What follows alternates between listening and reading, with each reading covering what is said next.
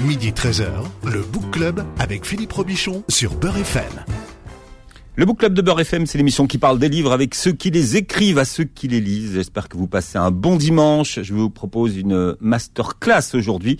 Patrick Soulaille est avec nous. Hola Patrick. Hola Philippe, hola tout le monde. Formateur en process communication et notre invité aujourd'hui, c'est Eric Emmanuel Schmidt. Bonjour et bienvenue Eric. Bonjour auteur, vous avez écrit euh, des romans, des essais euh, philosophiques, des pièces de, de, théâtre.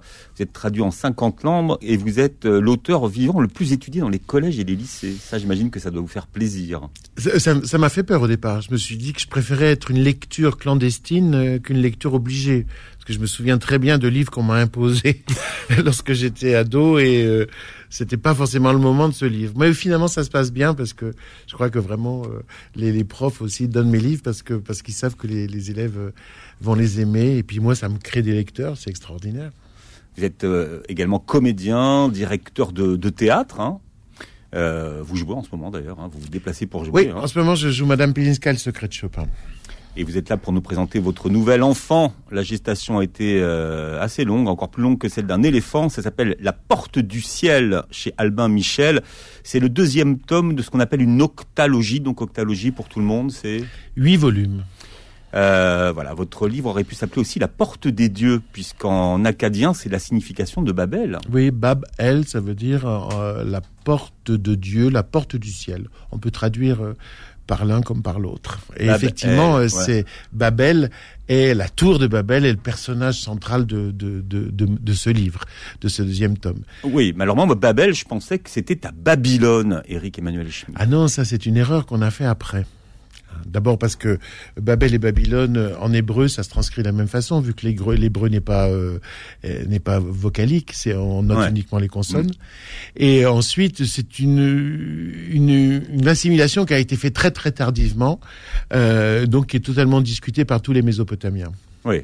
Et même Mésopotamie, est-ce que le mot est juste Oui, finalement oui, c'est- On est- terrible. on, on est d'accord avec On ça est ou d'accord. Alors Mésopotamie, ça veut dire en grec entre les deux fleuves, c'est-à-dire euh, le territoire qui est qui est entre le fleuve euh, Tigre et le fleuve Euphrate. Mais en fait, jamais du temps de- pendant les trois millénaires de la grande civilisation mésopotamienne, ça ne s'est appelé la Mésopotamie. C'est un terme qui a, donné, qui a été donné après. Euh, par les Grecs quand finalement ça n'existait plus. Alors moi dans mon livre je l'appelle le pays des eaux douces Voilà. parce ouais. que c'est le pays Ou des où- eaux domptées. voilà, ou les eaux domptées, parce que c'est les, nos ancêtres ont appris à, à dompter les fleuves, à dompter la terre aussi, puisque du coup ils créent des champs, à dompter les animaux, puisque c'est le début de l'élevage.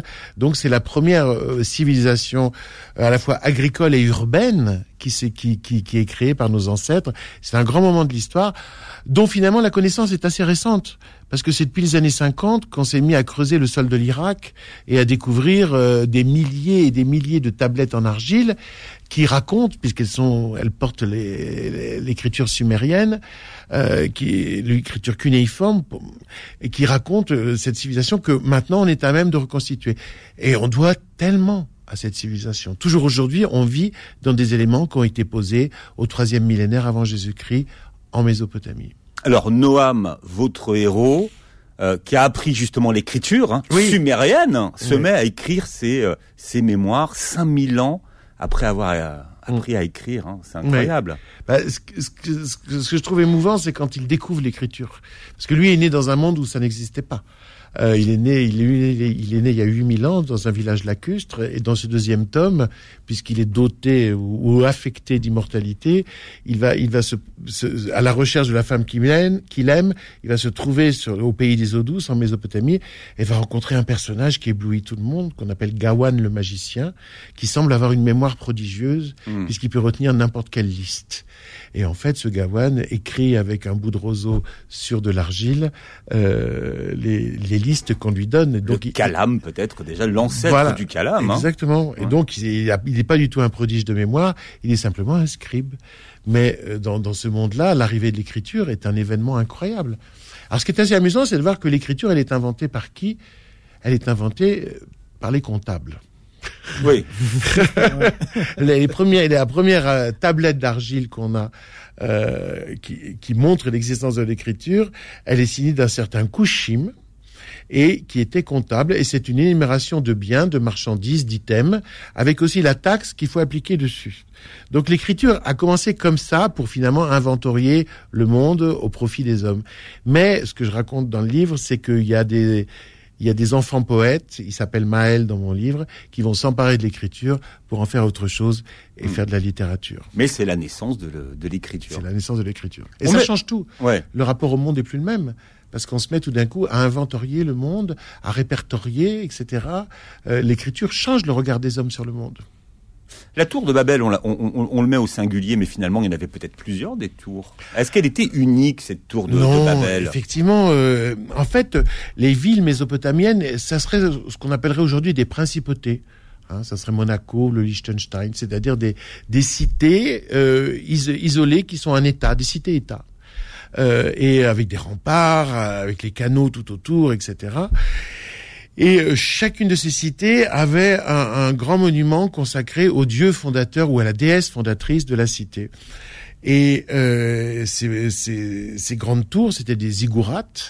Euh, elles Des avaient ziggourats. des ziggourats. Elles avaient généralement sept étages. Pourquoi? Parce que les Mésopotamiens avaient commencé à observer le ciel et avaient découvert qu'il y avait sept planètes.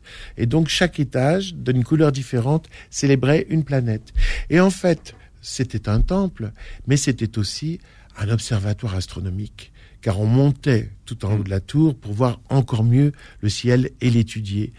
Et On c'était grattait le ciel. voilà. Et c'était pour mon un des héros du livre, Nemrod, le fameux tyran euh, de Babel. Mm. C'était encore plus que ça, c'était un escalier, une échelle pour atteindre le domaine des dieux, c'est-à-dire le ciel, Mm. puisque nos, nos ancêtres mésopotamiens, qui, sont les premiers à faire de l'astronomie et de l'astrologie, pensent que les dieux habitent dans la voûte céleste qui est fermée et finie. Mm.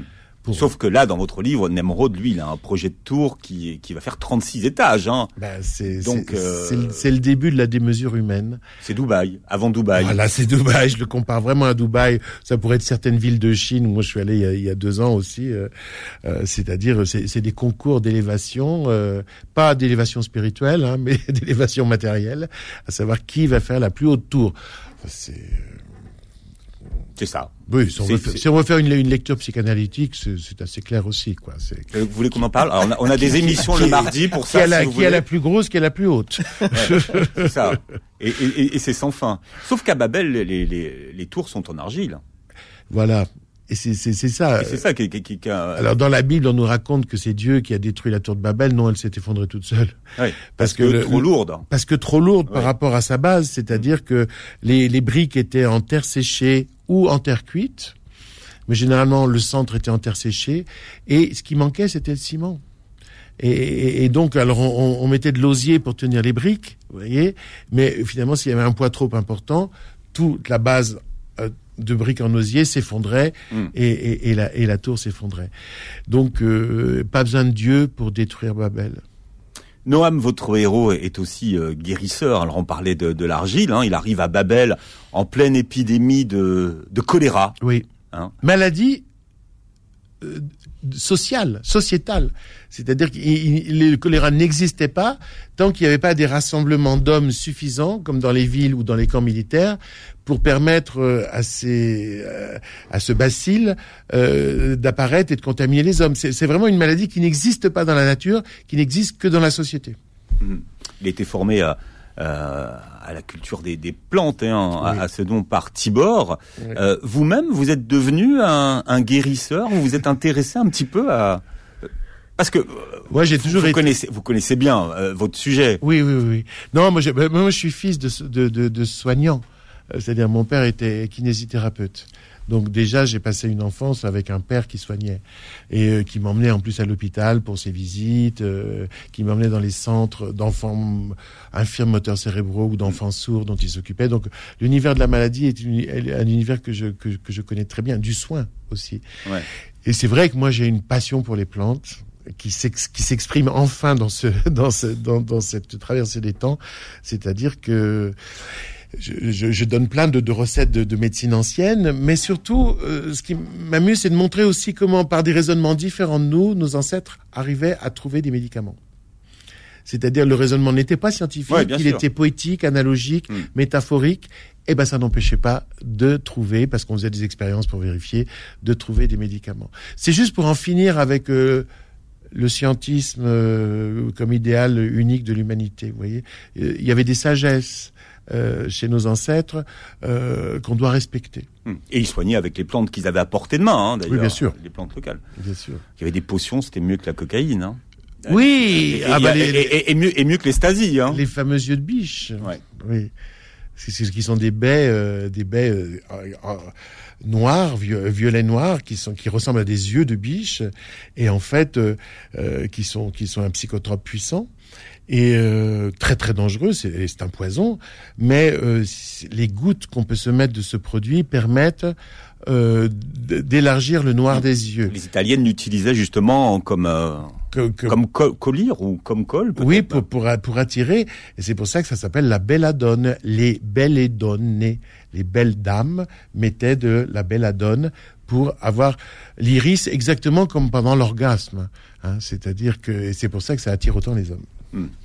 Lui, il a fait une overdose d'ailleurs à un moment donné. euh. Eric Emmanuel Schmitt est l'invité du Book Club jusqu'à 13h sur Beurre FM. Le Book Club revient dans un instant. Midi 13h, le Book Club avec Philippe Robichon sur Beurre FM. Avec le plaisir de recevoir aujourd'hui Eric Emmanuel Schmitt qui vient de nous présenter aujourd'hui le deuxième tome de sa... Vous, vous- acceptez saga? Je sais pas. Je sais pas si c'est le terme exact. Non. Pour moi, c'est un grand roman de 5000 pages divisé en 8 tomes. Vous faites quelque chose que plus personne ne fait aujourd'hui. Aujourd'hui, vous savez, en week-end, on se fait une série, on se fait l'intégrale de la série Oui, Netflix. c'est ça. Donc, euh, mais là, il faut attendre tous les ans.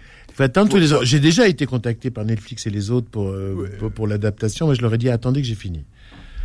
Ça veut dire qu'il faut gérer la frustration des lecteurs, parce que maintenant, on se dit, mais qu'est-ce qui va se passer? Oui, ben quel bonheur. Quel bonheur, le, le désir chez les autres, l'envie chez les autres.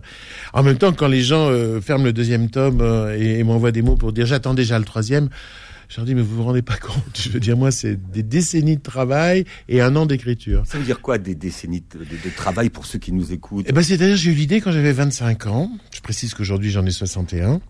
Euh, et euh, à 25 ans, j'étais un jeune professeur, euh, j'étais assistant à l'université, j'enseignais la philosophie. Et j'étais capable d'avoir cette idée à 25 ans, d'un personnage qui traverserait les temps et qui nous raconterait comment nous sommes arrivés dans ce monde-ci, dans lequel nous vivons, avec ces tensions, d'où elles viennent, etc. Mais j'étais capable d'avoir l'idée, j'étais incapable d'écrire ce livre. Il fallait que je prenne euh, connaissance du terrain euh, intellectuel, c'est-à-dire que je travaille historiquement, euh, bien sûr. j'ai toujours été passionné d'histoire des sciences, d'histoire de la philosophie, d'histoire de la sociologie, d'histoire de l'économie, etc. Donc de toute façon, c'était pas, c'était ça, c'était pas un programme qui me déplaisait. Mais l'autre difficulté, c'était d'avoir les moyens romanesques, euh, avoir, savoir qu'on aura le souffle d'aller jusqu'au bout, avoir suffisamment confiance en soi aussi pour se lancer dans un projet de 5000 pages. Moi, j'ai commencé par des livres très courts parce que je savais que je pouvais y arriver. Et, puis, euh, j'ai fait des livres plus longs comme La part de l'autre sur Hitler, l'Évangile selon Pilate, etc. Où là, tout d'un coup, je me disais, oui, ça va, j'ai un peu de souffle, mais il fallait que je m'assure de ça. Ouais. Et maintenant, vous savez que vous êtes suffisamment entraîné. Oui, je suis suffisamment entraîné et j'ai suffisamment confiance parce que la, la confiance c'est quelque chose qui se gagne par le travail. C'est pas une la confiance, c'est pas de la prétention qu'on a au départ. C'est parce qu'on a bien travaillé ses limites et qu'on les a repoussées qu'on finit par se dire bon, je peux y aller, je sais que j'y arriverai. Pour reprendre un, un des thèmes de votre livre, est-ce que vous avez une idée de comment votre patronyme a-t-il agi sur votre comportement? On Patrick, Oui, oui, oui, parce qu'on s'est intéressé et euh, sur l'étymologie de votre prénom. Forgeron. Ah, vous, euh, pas Schmitt parce que Schmitt c'est forgeron. non, Oui. votre prénom, alors maintenant. prénom, Ah, le prénom. Eric, qui vient de Aina, qui signifie unique et total, et l'autre partie qui signifie roi, honneur, riche et puissant. Et puis on a Emmanuel, qui veut dire Dieu est avec nous. Oui. C'est fou parce que ce prénom, il a été créé par mes parents Ouais. sur la table d'accouchement. C'est-à-dire que euh, ils avaient décidé de m'appeler Eric Schmidt. Et puis quand je suis arrivé, ils m'ont regardé tous les deux, ils ont dit ça suffit pas. C'est pas assez. Et ils ont ajouté Emmanuel. Et je me suis tapé ce prénom impossible pendant toute mon enfance. Maintenant, je suis content de l'avoir parce que finalement, personne ne l'a. Mais quand j'étais petit, bien sûr, on veut plutôt... Donc là, vous êtes unique. Oui, voilà, voilà. Voilà, unique. Euh, unique et, et lié à Dieu. Voilà. Bon, bah, c'est pas mal, hein. Ouais. C'est un destin. Vous croyez que euh, dans Oui. la vie, on est euh, influencé par le prénom qu'on porte? Très sincèrement, oui, bien sûr. Je l'ai toujours remarqué. Euh, un, un prénom, c'est un destin. C'est comme un nom. Euh, c'est un destin, c'est-à-dire que vous, vous, vous naissez avec, euh, avec avec un corps, avec- avec- bien sûr, qui a, qui a des caractéristiques génétiques, mais quand on est un homme, on est avec un, un nom et un prénom. Et, et donc, c'est c'est ça peut être une prison ou ça peut être euh, un, euh, un tremplin. Euh, ça peut vous porter ou ça peut vous étouffer. Mais moi, euh, euh, puis je le sais moi parce que en tant que romancier ou dramaturge, je nomme perpétuellement des personnages puisque Mm. j'en crée. Et parfois il m'arrive d'écrire le, le roman avec avec un prénom. Je me dis c'est pas le bon, c'est pas le bon, mais je trouve pas le bon. Et puis un jour, pouf, arrive le bon. Alors je, je peux enfin tout corriger. Euh, Qu'est-ce qui me fait sentir que c'est le bon? C'est généralement ça, ce que vous dites, c'est-à-dire un jeu de racines. Qui... Parce que souvent l'inconscient connaît mieux les racines que le conscient. Mm. Il y a une partie du, de notre psychisme qui sait plus de choses que ce qu'on croit savoir. Et c'est souvent la- ils- le, notre psychisme inconscient à l'intelligence des, des, des prénoms et des noms. Moi, je, je- j'ai une question qui me taraude depuis. ah, Taraudé. Si vous êtes taraudé, je suis euh, taraudé.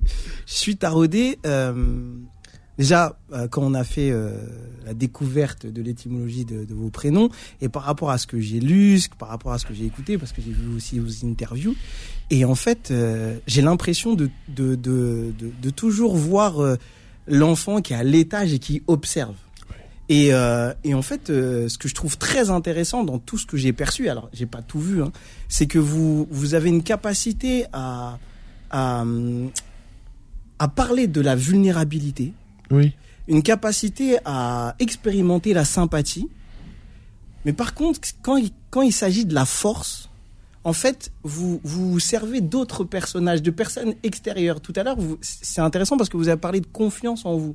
Et moi, je relis ça à la force et je, et je me dis, mais ça, ça c'est purement égoïste. Parce que je, quand Philippe m'a dit, ouais, il y a Eric Emmanuel Schmitt, j'ai dit, je suis là. Euh, c'est purement égoïste parce que je me dis, pour les enfants qui vont lire, Oui. euh, c'est très important euh, de poser cette question pour savoir comment quelqu'un comme vous qui travaille énormément, qui, qui a un bourreau de travail, euh, n'exprime pas cette force directement. Je suis un jouisseur de travail, pas un bourreau de travail. Un jouisseur. Un jouisseur de travail. Et je travaille dans la joie. Je travaille dans la joie Ouais. et c'est la joie qui me donne la force d'en faire encore plus. De travail, Ouais, ouais, faut changer ces mots-là. Ouais, vous avez raison. Vous avez Parce raison. que je ne fais pas souffrir les autres et je me fais pas souffrir non plus. Euh, donc je suis Ouais. pas un bourreau. Ouais.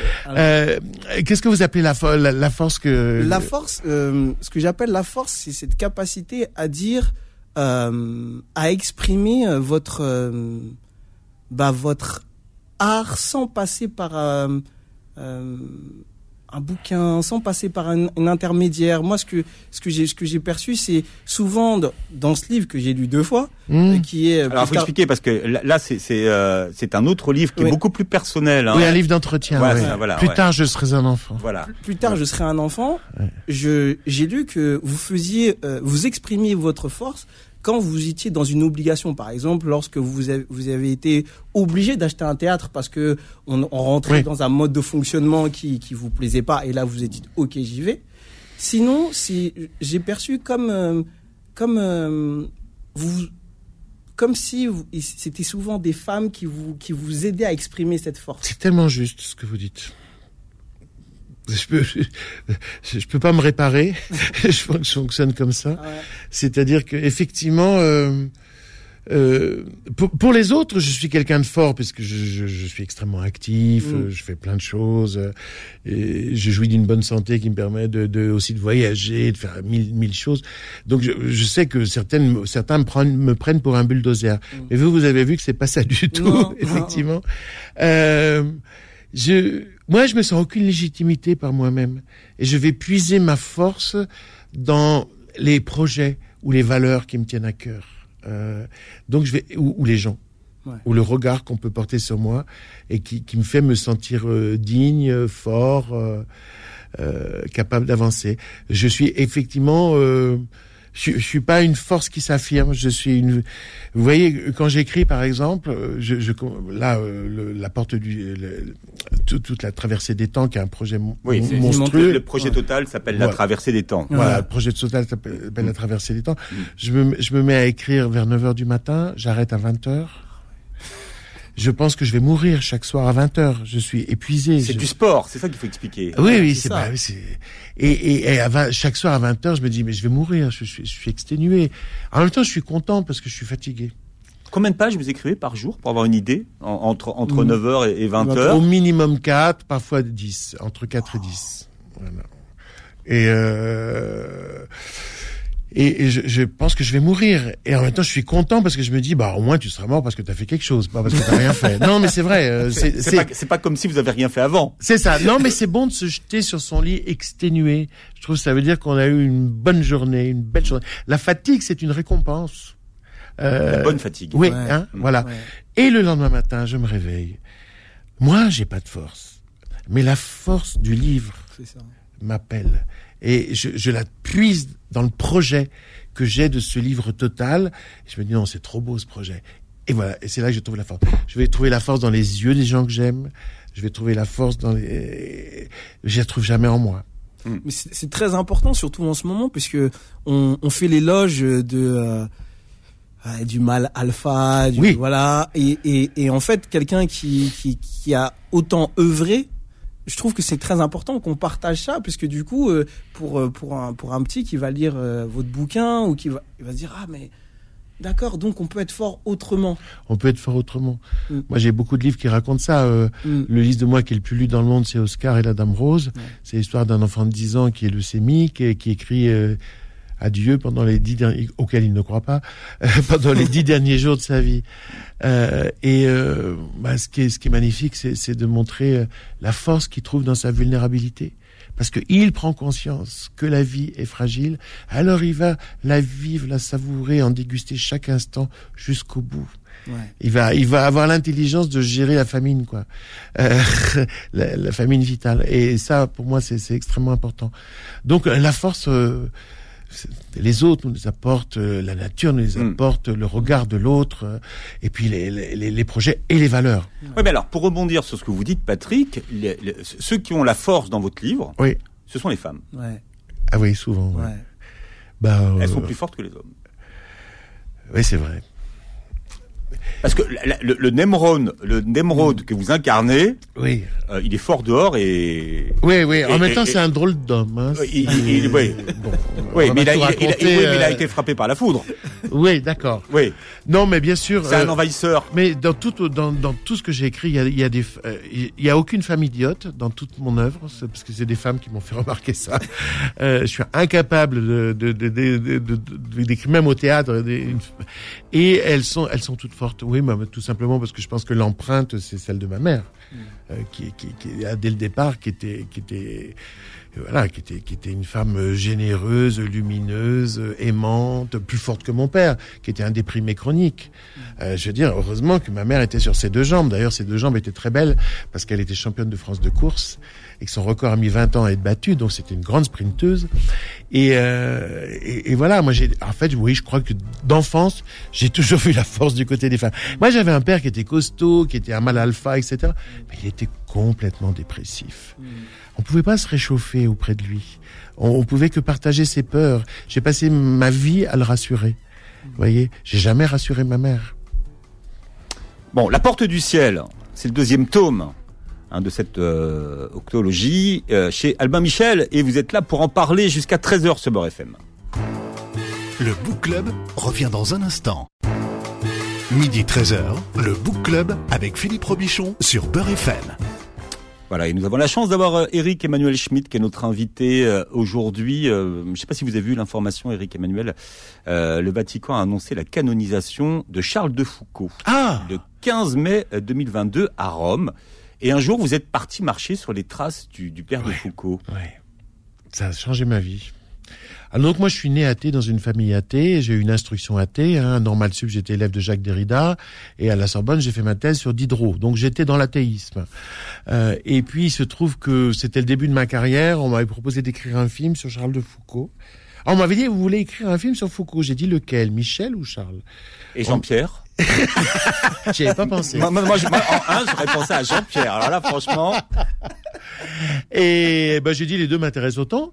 Euh, on me dit Charles de Foucault. Et donc j'avais écrit ce scénario qui n'a jamais été tourné. Et euh, très gentiment, le, le réalisateur me dit bah si tu veux, on va on va on va on va dans le désert sur les traces de Charles de Foucault pour faire le repérage du film. Moi, j'avais déjà écrit le scénario. Et en fait, ce voyage a changé ma vie puisque c'est donc c'est dans le le- le- l'extrême sud de l'Algérie, enfin le haut du Niger. Euh, c'est le, le Hogar, hein, cette partie montagneuse du Sahara. Et je suis rentré dans le désert athée, j'en suis ressorti croyant parce que je, je, je faisais le chemin de Foucault, de Tamanrasset jusqu'à la Sécrème. La Sécrème, c'est les hauts plateaux où, où, où les nomades en- en- emmènent les, les bêtes l'été, parce que la chaleur en- à Tamanrasset est insupportable. Donc il y l'été. a des pèlerinages hein, aujourd'hui à la Scrème. Aujourd'hui, on, Oui. on va marcher, on refait le, le, le chemin Oui, du tout père à de fait. Foucault. Enfin, hein. quand on peut, parce Ouais. que la, ce moment, la, la région est, ouais. devenue dangereuse, malheureusement.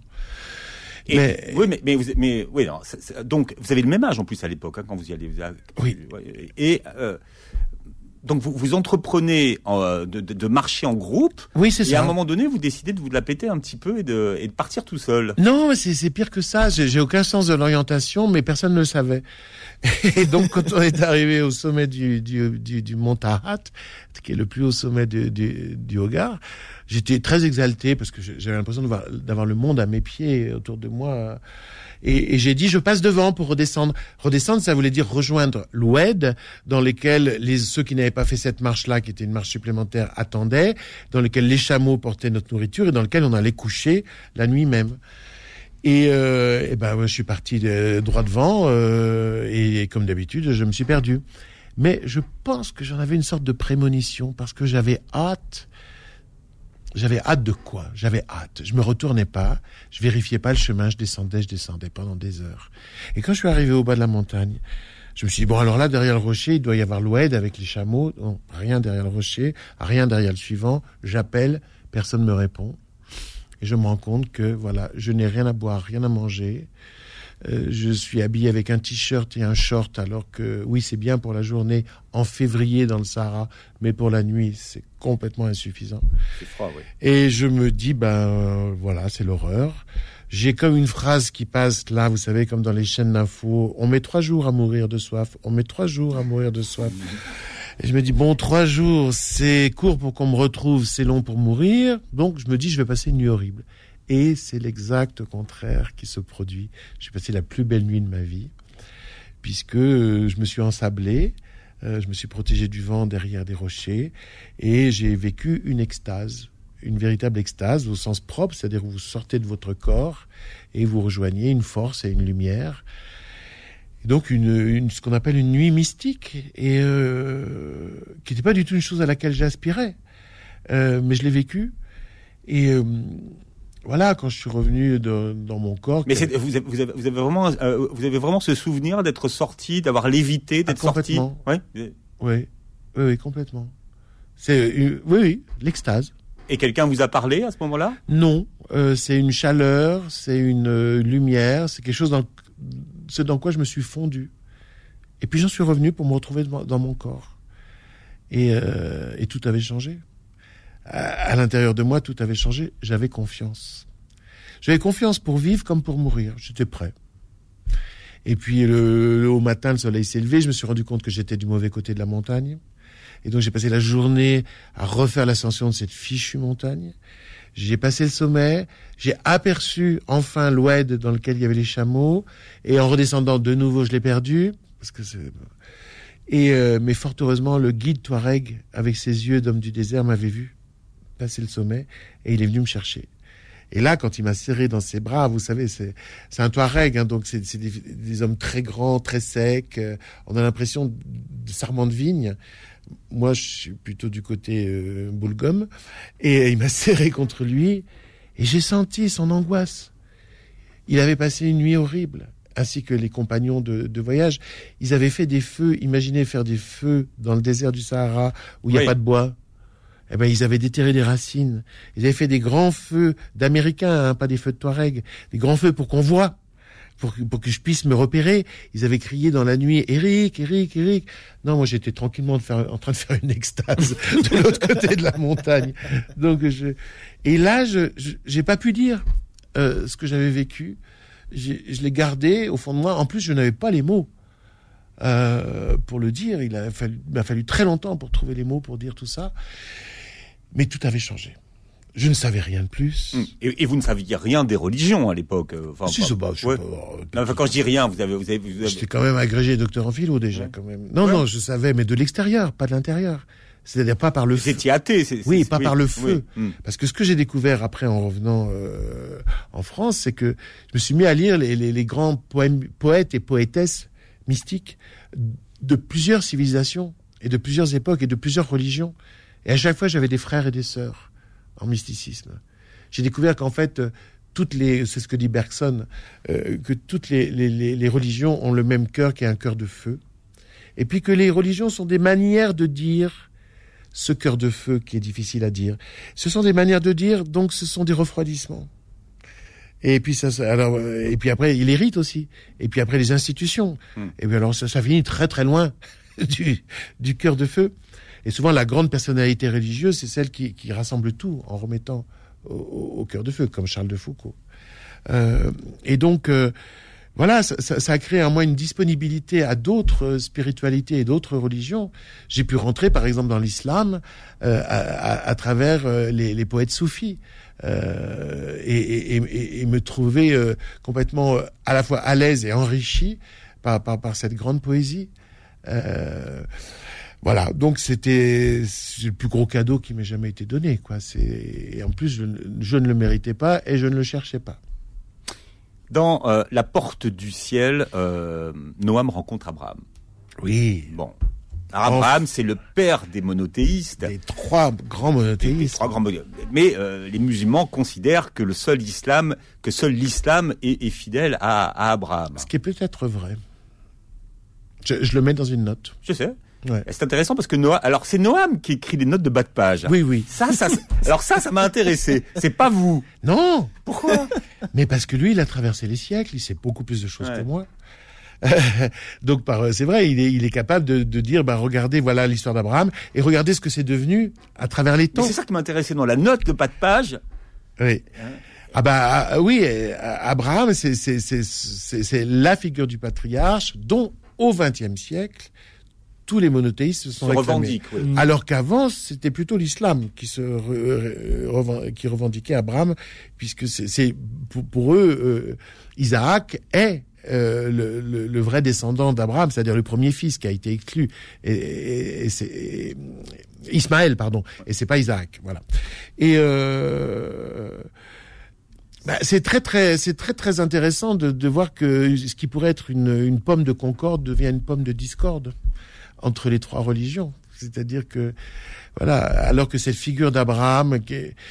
Moi, ce qui m'a intéressé dans la figure d'Abraham, j'ai vraiment réécrit toute son histoire, y compris la- le, le fameux sacrifice. euh, Il y a etc. tout, il y a Sarah, il y a Oui, voilà, il y a il y a Agar. Agar, euh, l'impossibilité d'avoir un enfant, Exactement. et puis l'enfant. Bon. Voilà, il y a tout. Ouais. Euh, et après, en bas de page, euh, Noam s'amuse à dire regardez ce que la Bible en a fait.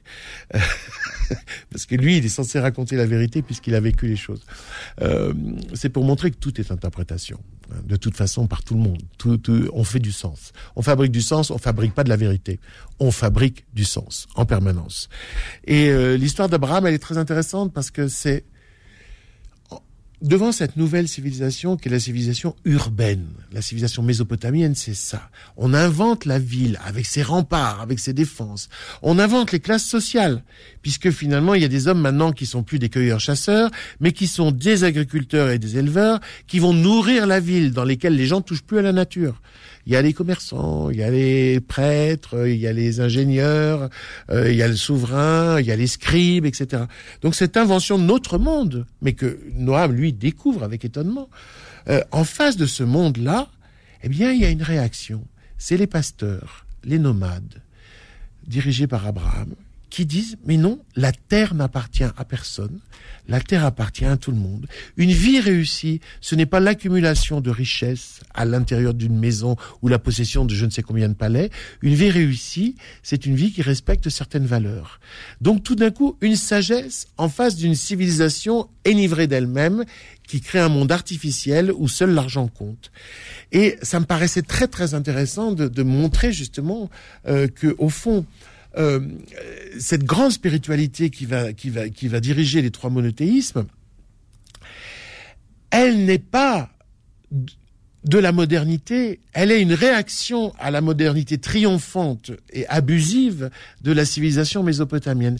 Et qu'en fait, cette sagesse, elle a ses racines, elle fait un pont avec le passé. Nos ancêtres cueilleurs-chasseurs pour qui la propriété n'existait pas, pour qui le déplacement était normal, et pour qui une vie, c'était le respect de certaines valeurs. Donc en fait, c'est une immense sagesse qui a des ponts dans, dans, dans, dans une antiquité bien plus grande et non écrite euh, que représente Abraham. C'est pour ça que cette figure me fascine, parce que c'est tout d'un coup dire non. Non, le monde humain, c'est pas ça. Il y a deux sortes d'humains, les arbres et les cailloux. À quelle sorte d'humain appartenez-vous? Vous avez trois heures. Alors, Eric Schmitt, vous apportez un. Euh, moi, j'ai plutôt des racines ou des. Non, moi, c'est les cailloux. Je roule. Euh, euh, oui, souvent, je dis que l'humain, c'est une. c'est. C'est un papillon qui se prend pour une fleur, quoi. C'est-à-dire que les gens pensent qu'ils appartiennent à un sol, qu'ils ont une légitimité qui est due au sol, etc.